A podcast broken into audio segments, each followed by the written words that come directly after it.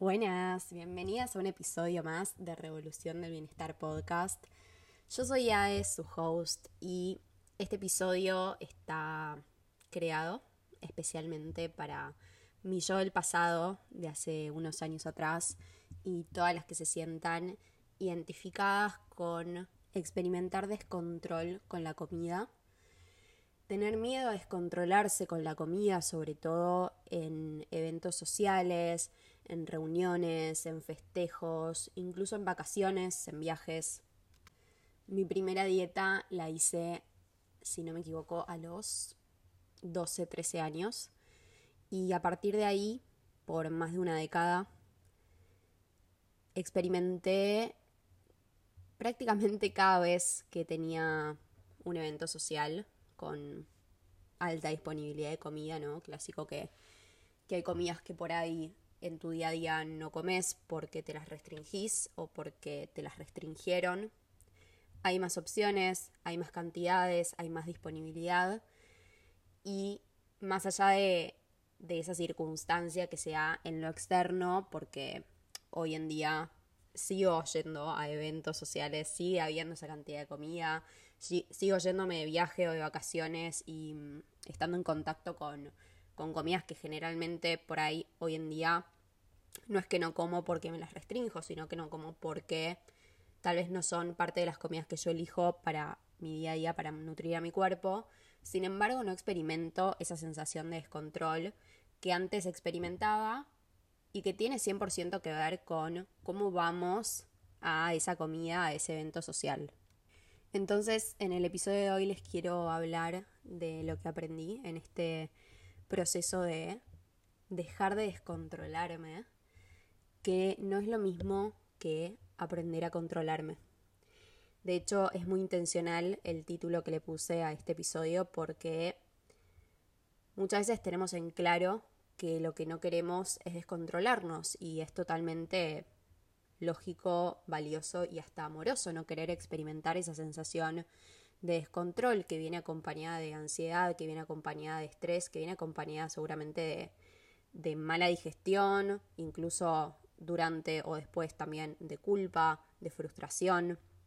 Es muy hermoso querer desearnos no experimentar más descontrol. Pero parte del aprendizaje y parte de lo que entendí es que dejar de descontrolarme con la comida no tenía absolutamente nada que ver con aprender a controlarme, sino con aprender a conectarme. Y que lo que me estaba faltando en ese momento de descontrol no era control, no era fuerza de voluntad, no era ponerme las pilas, no era hacer las cosas bien, no era exigirme un poco más, no era tirar de la cuerda un poco más. Y eso fue lo primero que necesité entender, que mi búsqueda no tenía que estar en tratar de controlarme, sino en aprender a conectarme y entender que toda mi vida había buscado controlarme para dejar de sentir ansiedad, frustración, culpa, la sensación de que todo se me iba de las manos, esa falta de confianza en mí misma. Y creía que eran todos esos hábitos y formas de hacer las cosas bien las que me iban a devolver esa tranquilidad, esa confianza, esa comodidad, esa satisfacción. Y en realidad esas conductas, esos hábitos, esas formas de hacer las cosas bien, era lo que me estaba haciendo mal y era lo que me estaba levantando la ansiedad que después terminaba canalizando en la comida básicamente porque era en lo que pensaba el 80% del tiempo. Entonces, cuando tenemos todo el tiempo algo en la cabeza, son muchas cosas las que, las que se juntan y probablemente no llegue a abordarlas todas en un episodio del podcast. Hay muchas vertientes a través de las cuales esa ansiedad se termina canalizando con la comida.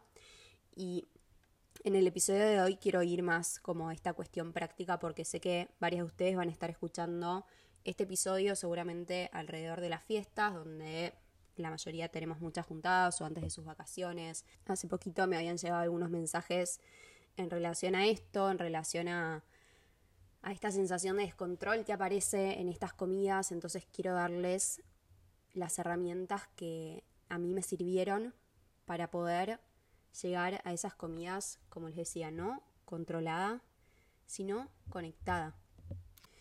Entonces hay tres cosas que inevitablemente te van a llevar al descontrol y que no va a haber fuerza de voluntad o autocontrol o promesa interna que pueda ir en contra de estas cuestiones biológicas. O sea, no podemos ir en contra de nuestra biología, no hay fuerza de voluntad que alcance para ir en contra de la necesidad biológica del cuerpo.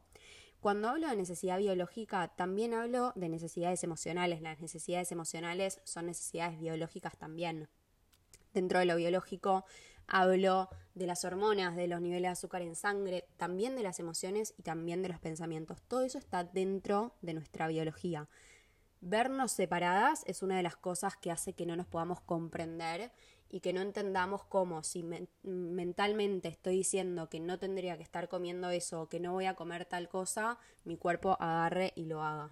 Porque no está dividido, porque no puedes dar una orden a algo que biológicamente necesita suceder estaríamos yendo en contra de nuestra supervivencia, sería totalmente antinatural poder darle que el cerebro le dé la orden al cuerpo de no comer cuando el cuerpo está necesitando comida.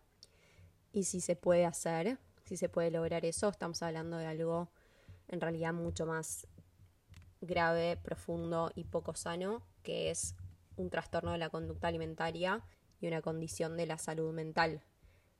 Pero si no te está pasando eso y lo que sí experimentás es esta sensación de descontrol, déjame decirte que es mucho más saludable y habla de estar teniendo un cuerpo y una cabeza mucho más saludable que si pudieras esforzarte lo suficiente y forzarte lo suficiente para no hacerlo.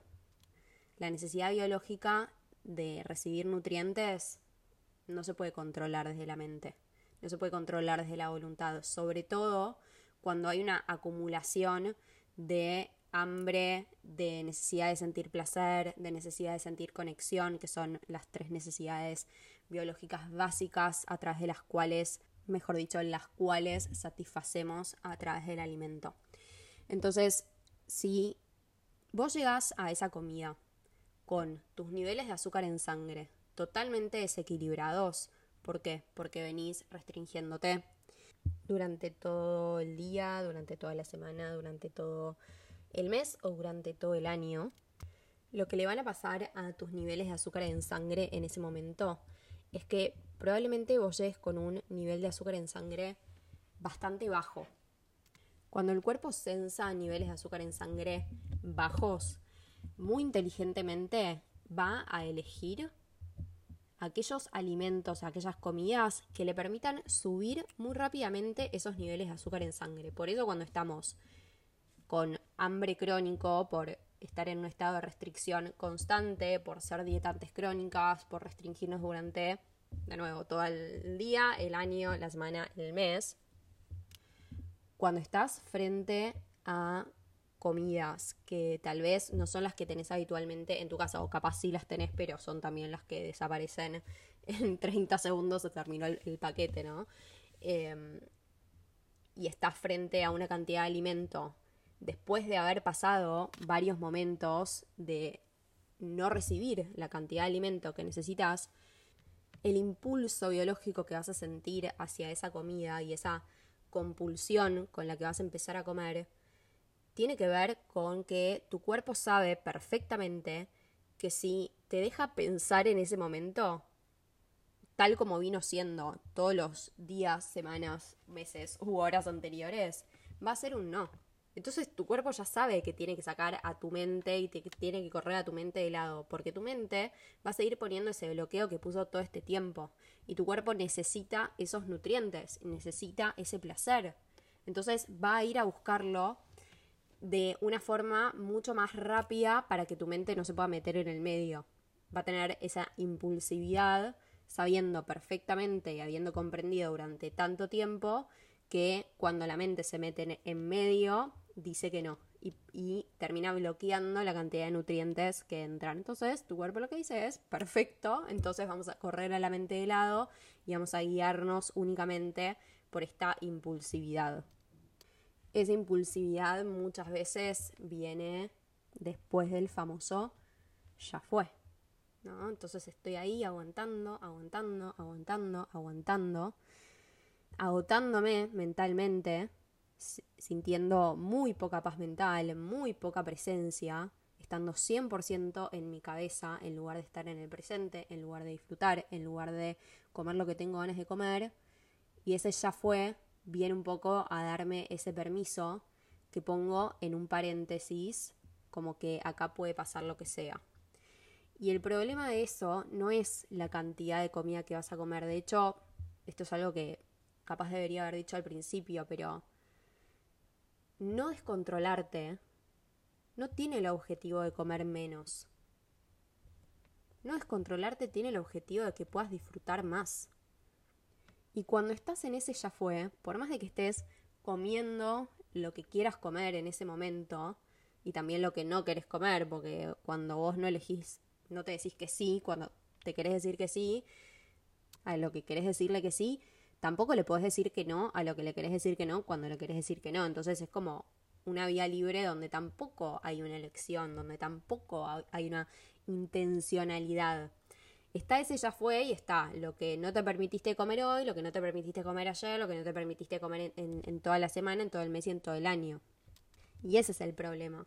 No es la cantidad de comida, más allá de que sí, obvio, a nivel digestivo, a nivel hormonal, no, no te va a hacer bien esa cantidad de comida seguramente. Depende cuál sea, ¿no? Porque tampoco estoy hablando de una cantidad puntual, estoy hablando de cuando estás comiendo mucho más de lo que realmente necesitas y de lo que realmente querés, independientemente de cuánta cantidad de comida sea, porque capaz lo que a mí me parece mucha comida, a otra le parece lo normal y a otra le parece poco, ¿sí? Eh, entonces no hablo de la cantidad de comida en sí, sino de la relación que vos estás teniendo con esa cantidad de comida y cómo eso te está impactando a nivel físico, mental y emocional. Entonces, repito, el objetivo no es comer menos, el objetivo es disfrutar más. Y cuando estás en ese ya fue y en ese paréntesis y en ese momento donde estás corriendo a tu mente de lado y estás poniéndote en ese espacio donde entra todo, tampoco lo disfrutas. Y llegar con tu biología totalmente desequilibrada, con tus niveles de azúcar en sangre totalmente desequilibrados, no te permite elegir. Esa no elección tiene una vertiente en lo biológico, en lo físico, en lo hormonal. Porque cuando tus hormonas de, del hambre y tus niveles de azúcar en sangre están desequilibrados, tus decisiones no tienen que ver con lo que necesitas únicamente en el presente, sino con lo que tu cuerpo viene restringiéndose desde hace tiempo a nivel nutricional. Y uno de los desequilibrios que se genera también hormonalmente y a nivel de, los niveles de azúcar en sangre en ese momento es que cuando tus niveles de azúcar en sangre están muy bajos y vos consumís mucho alimento de golpe y mucho eh, alimento sobre todo como alto en azúcares y demás, la cantidad de insulina que se libera, la insulina es la hormona que va a ir a rescatar a ese azúcar de la sangre para meterlo en la célula y poder utilizarlo como fuente de energía.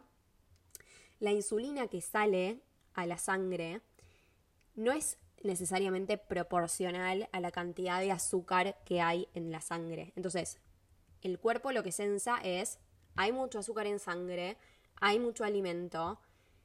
La insulina dice, saco todas las todas las tropas como para poder meter esta cantidad de azúcar en sangre y lo que termina sucediendo generalmente es que al haber mucha insulina termina disminuyendo los niveles de azúcar en sangre de forma muy brusca, ¿no? Eso es lo que llamamos como los picos de azúcar en sangre. Entonces, frente a un pico muy alto, se va a producir esa caída muy brusca. Y con esa caída muy brusca va a venir más necesidad de consumir este tipo de alimento lo más rápido posible. Eso es una de las cosas que pasa. Y otra de las cosas que pasa es, piensen cuando, por ejemplo, vuelven de la calle con mucha, mucha, mucha sed y toman ese primer sorbo de agua y es delicioso, tipo es el mejor agua que probaste en tu vida y tomas desesperadamente, tipo, glu, glu, glu, o sea, te das como un atracón de agua. Bueno, exactamente lo mismo pasa con la comida, lo que pasa es que con el agua no tenemos tanta carga mental y emocional como sí con la comida. Y es exactamente lo mismo, o sea, tus papilas gustativas frente a comidas que no estás acostumbrada a comer, frente a este nivel de ansiedad que venís acumulando y a este hambre crónico que venís acumulando, tus papilas gustativas están muchísimo más sensibles, más si venías restringiéndote eh, en los últimos momentos, en el último día, en la última semana. Todo te va a parecer el triple gustoso y el triple, y el triple de delicioso. Y esto también es un mecanismo de defensa, porque si no nos pareciera deliciosa el agua cuando estamos matadas de sed y no nos pareciera deliciosa la comida cuando estamos matadas de hambre de forma crónica, no sobreviviríamos. O sea, sería algo, de nuevo, ¿no? Antinatural, antiintuitivo incluso. Lo segundo que va a hacer que sea inevitable el descontrol, les voy a decir primero estas tres cosas que son inevitables y después les voy a decir cómo cambiarlas, cómo transformarlas, cómo llegar más conectada a ese momento. Lo segundo es llegar con tu sistema nervioso totalmente alterado y llegar totalmente ansiosa, sea porque te genera ansiedad la situación social en sí, sea porque te genera ansiedad el tema de la comida, sea porque estás con ansiedad por el tema que sea, pero sobre todo si te genera ansiedad también el tema de la comida. Primero que si vuelvo para atrás, o sea, si tus niveles de azúcar en sangre están desequilibrados, eso es un factor de estrés para tu cuerpo eso es algo de por sí estresante. O sea, el estrés no viene únicamente de la mente, de los pensamientos o de una situación que vos podés señalar con el dedo que eso te estresa. Lo que pasa a nivel biológico en tu cuerpo, cuando por ejemplo estás restringiéndote con la comida o vivís a dieta o pretendés controlarte y, y lo único que pensás todo el tiempo es en comida que no deberías estar comiendo, eso es un factor de estrés. Eso es una amenaza para tu cuerpo está percibido como una amenaza y cuando tu cerebro percibe una amenaza va a poner en marcha el sistema de supervivencia que es liberar hormonas del estrés. Y si una de las formas que tenés para lidiar con el estrés, o prácticamente la única forma en la que lidias con el estrés y la ansiedad, es a través de la comida, ahí se te van a estar juntando el hambre y las ganas de comer. Y una de las cosas que mentalmente nos estresa un montón, que es la tercera cosa que va a hacer que inevitablemente te descontroles si estás conectando con esto todo el tiempo, es estar constantemente repitiéndote todo lo que no querés que suceda. O sea, lo que no vas a comer, lo que no vas a mm, hacer, lo que no vas a pensar, lo que, cómo no te vas a comportar, lo que no querés que pase. Todo el tiempo estás creando un escenario que es justamente tu peor escenario posible. O sea, ¿por qué? Porque estás visualizando e imaginándote todo lo que no querés que suceda. Y así como cuando estás andando en bicicleta y hay un árbol y vos no querés chocarte contra ese árbol, pero si mirás ese árbol es hacia ahí, a donde vas a ir y te vas a terminar chocando porque es lo único que estás viendo, lo que necesitas ver es el camino alternativo, o sea, por dónde sí querés ir para no chocarte con ese árbol. Pero si estás todo el tiempo diciendo lo que no querés, lo que vas a evitar, lo que vas a eliminar, lo que como no te querés comportar, estás manifestando eso. Estás yendo hacia ahí porque es lo único que tu cerebro está repitiendo y una de las necesidades de tu cerebro es poder cerrar esa historia. Entonces es como que la forma de cerrarla es ejecutándolo, es yendo hacia ahí. Y es algo, de nuevo, o sea, crear ese peor escenario posible en tu mente cuando no tenés las herramientas tampoco para poder dejar de ir hacia allá, es sumamente ansiogénico. O sea, justamente la ansiedad es ese peor escenario posible para el que creemos que no tenemos las herramientas suficientes para poder enfrentar.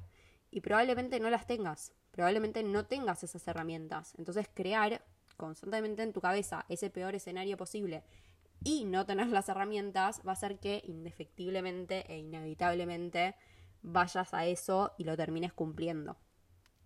Entonces, ¿cuáles son esas herramientas? ¿Cuáles son esas cosas que puedes empezar a hacer?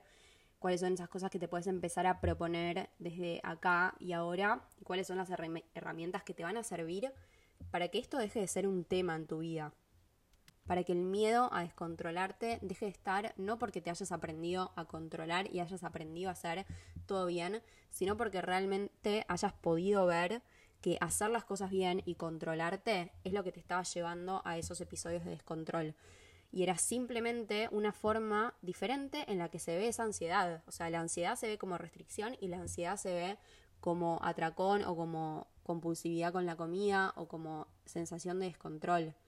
Es la misma ansiedad, solo que a veces estás expuesta a ciertas situaciones y otras veces estás expuesta a otras y en algunos momentos se van a levantar ciertos pensamientos y ciertas conductas y en otros momentos, porque el contexto es diferente, se van a levantar otras situaciones y otras conductas, pero el origen es el mismo y es esa ansiedad con la comida, es esa relación con la comida que viene desde el miedo.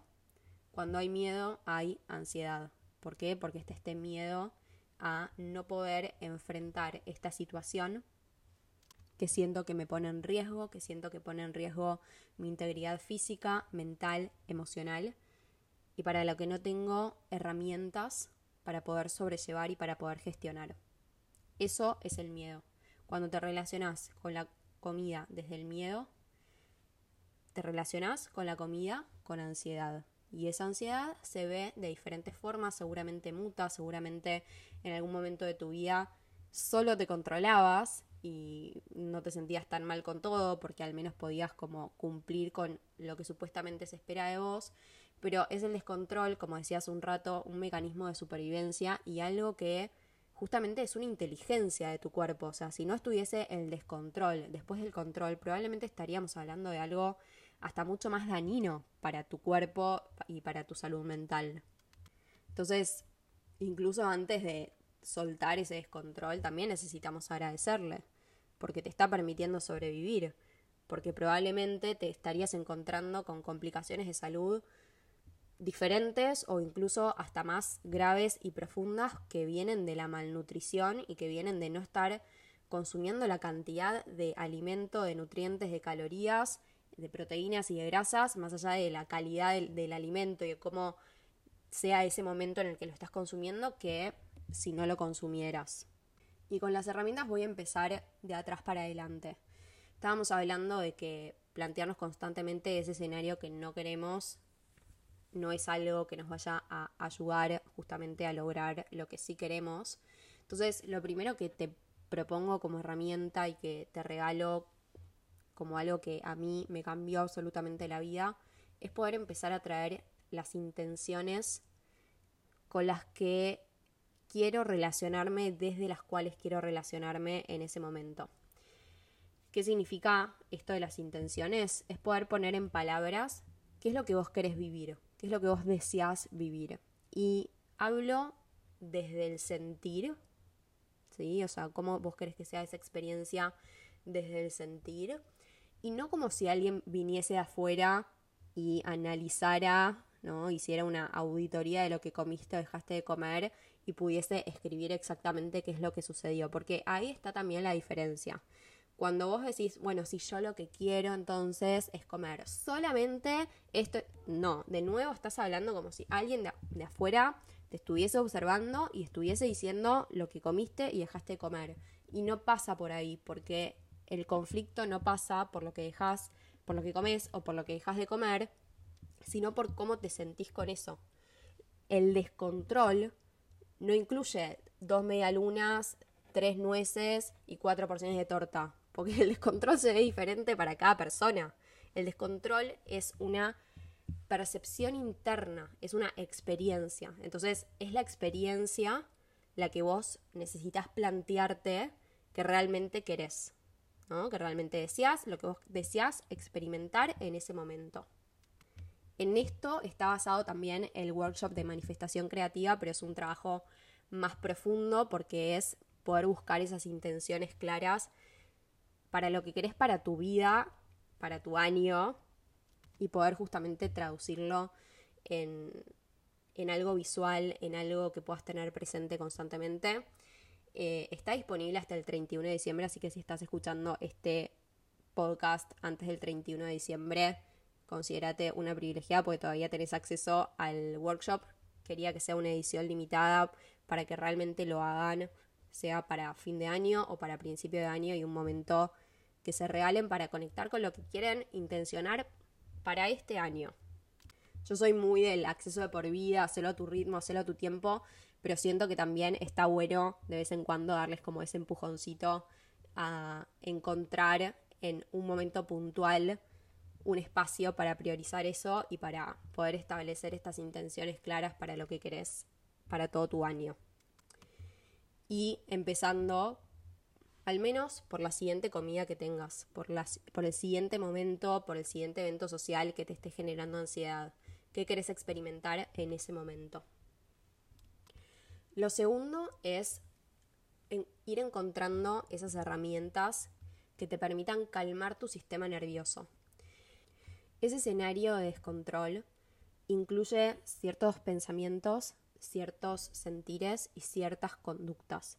El descontrol es una cajita que se abre, donde se abre una de las compuertas y se abren todas, donde se abren uno de los pensamientos que te llevan al descontrol, como esto de eh, ya fue, o como esto de, bueno, es ahora, bueno, mañana lo compenso, bueno, igual mañana como menos y ya está, o bueno, igual vengo restringiéndome, así que ahora entonces puedo compensarlo con esto y no se va a notar. O sea, todos esos pensamientos son parte de ese episodio de descontrol. Ese episodio de descontrol viene con esos pensamientos y viene con emociones que seguramente están alrededor de lo que es la frustración, de lo que es la culpa, de lo que es la ansiedad, de lo que es el miedo, de lo que es el enojo. Y vienen también con ciertas formas de comportarte. Seguramente la velocidad con la que comes es muy específica, seguramente el movimiento de la mano con el que comes es muy específico, tal vez es un movimiento que viene tipo de la fuente a tu boca en vez del plato a tu boca, ¿no? Como son como escenarios que se repiten de forma muy parecida porque son obviamente también eventos que son respuesta a trauma, que es básicamente el trauma de restringirte a vos misma, recibir algo tan biológicamente necesario como es el alimento. Entonces, toda esa respuesta del descontrol se manifiesta de una forma muy particular. Si vos cambiás una de ellas, todas se van a ver modificadas. Y si vos cambiás en este sentido la forma en la que llegás a esa comida, por ejemplo, si llegás con mucha más calma, si llegas con una respiración más profunda, si llegas habiendo conectado con pensamientos, con mantras que te hacen bien, que te dan paz, que te hacen sentir segura, que te dan confianza en tu capacidad de elegir, seguramente te va a ser mucho más fácil volver a ese lugar, a ese estado en el que llegaste, cuando sientas que un poquito te vas, porque seguramente va a pasar, ¿no? Porque los cambios no se dan de un momento para el otro, son un proceso. Pero si vos te presentás ante ese momento desde un lugar mucho más calmo, habiendo relajado tu sistema nervioso, habiendo conectado con pensamientos y con mantras que te hacen bien porque hiciste una meditación guiada que te nutrió con eso, porque hiciste un ejercicio de journaling que te nutrió de eso, en el que pudiste expresar esto, en el que pudiste leer esto, porque te dedicaste un momento para vos, porque te regalaste un espacio para conectar con vos, para hacerte un bien, en lugar de estar persiguiendo hacer las cosas bien. Entonces vas a haber establecido muy claramente cuál es ese estado adentro tuyo al que vas a intentar acceder cada vez que te corras un poco de ese lugar. Justamente, de hecho, esa es la práctica de la meditación. Muchas personas creen que meditar es tener la mente en blanco y meditar es hacer el ejercicio de volver a este estado mental de paz y de calma cada vez que te vas. Ahí está la meditación. En ese ejercicio, en esa práctica de volver a tu centro cada vez que te vas. Y para eso necesitas conocer cuál es tu centro y necesitas darle forma, necesitas darle lugar, necesitas que empiece a ocupar cada vez más espacio tu esencia, tu estado de paz, tu estado de calma. Si no lo conoces, si no entras en contacto con ese estado, es imposible que sepas a dónde ir, que sepas a dónde volver cuando más lo necesitas, cuando te estás corriendo de ese lugar, porque la circunstancia te llevó a eso, porque el estímulo de cierto alimento que te venías prohibiendo hace un montón de tiempo te llevó a eso.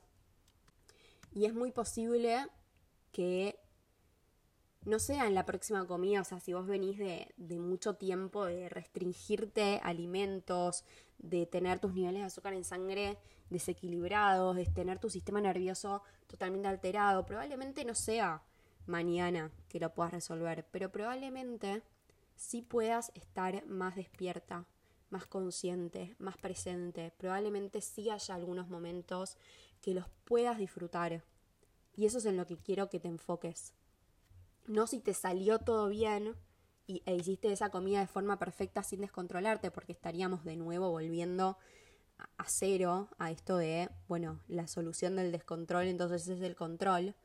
Y no tiene que ver con eso, tiene que ver con si pudiste, incluso si te descontrolaste o si terminaste comiendo más de lo que tu digestión te permitía o más de lo que realmente querías, más de lo que realmente eh, esperabas comer desde un lugar de, de hacerte un bien, que aún así puedas encontrar esa calma, esa paz y esa compasión. Porque una de las cosas que habilitan a ese descontrol y que lo hacen también un poco inevitable es decirte a vos misma que total después lo vas a compensar. De nuevo, dejando en el pasado y en el futuro la posibilidad de decidir, ¿no? Como en el presente no hay posibilidad de decidir, lo compenso antes y lo compenso después.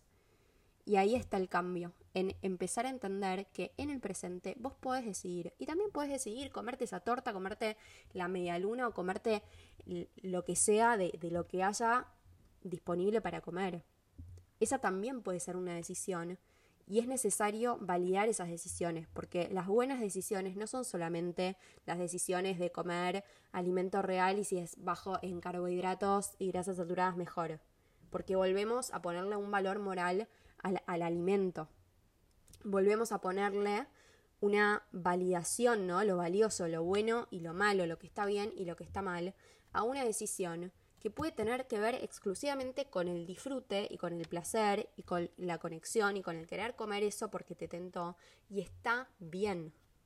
Entonces, la segunda sería poder empezar a cultivar desde ahora y sobre todo en los momentos previos a esa comida espacios de conexión con vos misma, espacios donde te puedas escuchar, donde puedas escuchar a tu cuerpo, donde eso también te habilite a tomar decisiones con respecto a tu alimentación, no solamente en el momento de ese evento social, de esa comida, de ese viaje, sino antes, para poder llegar a ese momento con tu biología equilibrada y con la capacidad de decidir por el presente, no para compensar todo lo que no comiste en el pasado y todo lo que no te vas a permitir comer en el futuro. Para esto tienen las meditaciones del taller bálsamo, que son meditaciones que están pensadas en relación a la relación con nosotras mismas, a la relación con nuestros cuerpos, a la relación con nuestra energía femenina. Hay meditaciones para poder soltar la culpa, para soltar la frustración, para conectar con el presente, para sentir más claridad, para manifestar esos momentos que sí querés vivir, para crear esos escenarios que sí querés vivir. las meditaciones son guiadas y duran entre 8 y 16 minutos, hay de todos los tiempos y están justamente pensadas para que puedan ser parte de esta caja de herramientas que te permita conectarte con vos misma y llegar a estos espacios donde antes sentías tensión desde un lugar de paz. Esa es una parafraseo, una frase de Young Pueblo que me encanta y que siento que refleja muchísimo en mi proceso, que es esto de empezar a sentir paz en los lugares en donde antes sentías tensión. Es eso. Y para poder lograr eso necesitas llegar desde ese estado, porque si no es muy difícil exigirte en ese momento poder estar en un estado que no hayas cultivado previamente. ¿Por qué? Porque es un momento de mucha exposición, de mucha vulnerabilidad y de mucho trauma. Y ya te digo, capaz no es que vas a meditar dos días y al tercer día vas a ir a una comida estando hiper conectada, disfrutando y sin tener ningún tipo de pensamiento negativo o de restricción, pero tal vez en esa acumulación de momentos y de días vas a ir encontrando, vas a ir encontrándote a vos misma y va a ser esa acumulación de diferentes momentos en los que te vas a ir presentando cada vez más conectada a vos misma que vas a empezar a ver la diferencia, vas a empezar a ver el cambio. La tercera recomendación tiene que ver un poco con esto del pasado y el futuro, el tema de la compensación y sobre todo la compensación posterior, que es eh, también parte del discurso del ya fue, ¿no? Como bueno, ya fue, mañana lo compenso. Y al día siguiente lo que terminas haciendo es alimentar todavía más ese círculo vicioso. Es nuevamente no escuchar a tu cuerpo, pues no lo escuchaste antes de ir a esa comida, no lo escuchaste durante esa comida y no lo estás escuchando después de esa comida.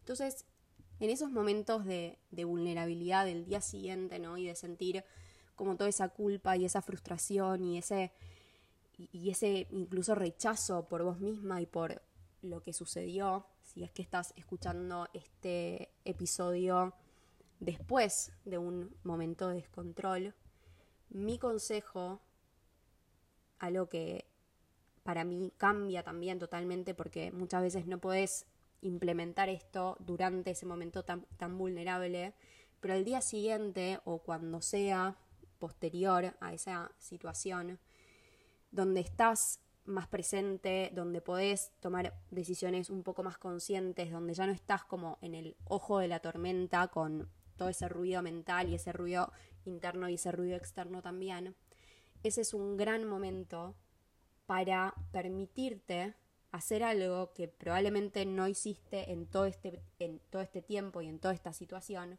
que es escucharte. Porque en la restricción previa, en la compensación posterior, en el descontrol en el durante, en todos esos momentos lo que hubo en común fue la falta de escucha. Porque no te escuchaste cuando estabas comiendo de menos, tampoco te escuchaste cuando estabas comiendo de más, pero tampoco te escuchaste cuando estabas comiendo de menos. Y ese es el cambio. Poder proponerte escuchar a tu cuerpo y vas a ver que probablemente si vos hiciste una comida recontra abundante, concretamente, ¿no? Objetivamente, y te sentís muy llena y demás, probablemente no vas a querer desayunar. Ahora que digas, no voy a desayunar para compensar la comida abundante que me comí ayer a la noche, es alimentar tu ansiedad. Ahora, si vos naturalmente, intuitivamente, no, no sentís hambre, no querés eh, hacer un desayuno porque no pasaron ni siquiera 10 horas por ahí esa comida que fue mucho más abundante de las que sueles comer, si naturalmente llegás a esa conclusión, o capaz no, capaz tenés hambre y está perfecto también, ¿no? Y que, desayunes en ese sentido y que escuches a tu cuerpo y comas la cantidad de alimento que necesitas, va a ser una decisión que va a estar tomada desde la escucha, desde el amor y desde la conciencia. Que es muy diferente que tomar una decisión desde el miedo, desde la culpa, desde la frustración, desde el enojo conmigo misma, desde el rechazo a, a mí misma y a mi cuerpo. Entonces, vuelvo a esto de que no tiene que ver con cómo se ve, sino desde qué lugar viene. Y desde qué lugar viene es la energía que vos vas a estar alimentando. Esa energía que estás alimentando es la energía que va a crecer. Entonces, si vos escuchaste este audio porque ayer este podcast y ayer tuviste esta comida de descontrol, pero la semana que viene tenés otro evento social, está acá, ahora, en vos, la posibilidad de cambiar el curso de la historia que se viene repitiendo desde hace tanto tiempo. Y ese cambio no tiene que ver con lo, de nuevo con lo que comes o dejas de comer, sino con desde qué lugar estás eligiendo lo que estás eligiendo hacer. Y acá está la diferencia entre buscar el control y buscar la conexión. Cuando buscas el control, buscas hacer las cosas de determinada forma porque crees que hacerlas de esa forma te va a hacer sentir de la forma que necesitas sentirte.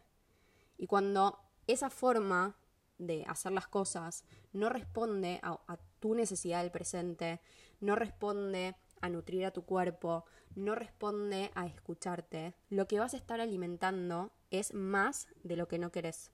En cambio, cuando buscas la conexión, lo que estás buscando es honrar cómo te estás sintiendo en este momento, acompañar eso que estás sintiendo y darte a través de lo que sea que encuentres como herramienta la posibilidad de sentirte un poco mejor y alivianar ese estado si, si es un estado de, de pesadez y de frustración y de enojo y de rechazo con vos misma. Quiero que mm, en estos días o cuando realmente lo necesites, empieces a implementar esto que, que escuchaste en el episodio de hoy y quiero que me cuentes cómo fue que viviste esa comida, ¿no? O sea, si escuchaste este episodio y en unos días tenés alguna comida que soles experimentar descontrol, te hago esta propuesta de consigna para que tengas como alguien a quien volcarle toda esta situación. Que me la compartas, me puedes mandar un mensajito privado y quiero que me cuentes cómo la viviste, si notaste algún cambio, porque estamos apuntando no a hacer las cosas de forma perfecta, sino a notar algo de progreso.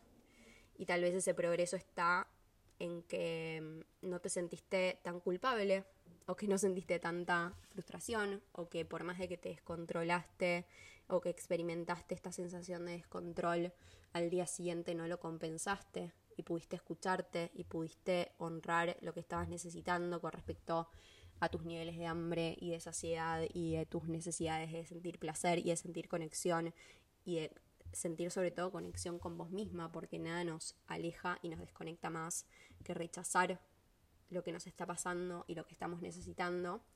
Entonces te propongo que esto, que, que lo pruebes, que apuntes a encontrar algo de progreso y que este progreso no esté solamente atado a lo que comiste o dejaste de comer, sino a cómo te trataste a vos misma en todo este proceso. Les voy a dejar en estos días en Instagram algunos reels con herramientas para calmar el sistema nervioso, algunos ejercicios de respiración, algunas prácticas para optimizar la digestión, si hubo por ahí algo de, descontrol o de falta de digestión, que bueno, no hay nada que afecte más la digestión que estar comiendo estresada o ansiosa, ¿verdad? Así que les voy a dejar herramientas para eso, les voy a dejar algunas herramientas para mm, hacer comidas que equilibren sus niveles de azúcar en sangre que puedan tener como esas herramientas concretas, que siento que son más como contenido de Instagram y no tanto de podcast, porque es como más visual incluso y más práctico. Em, así que eso es todo por hoy. Espero que te haya servido, que te haya resonado. Contame también qué fue lo que te llevas, lo que más te resonó.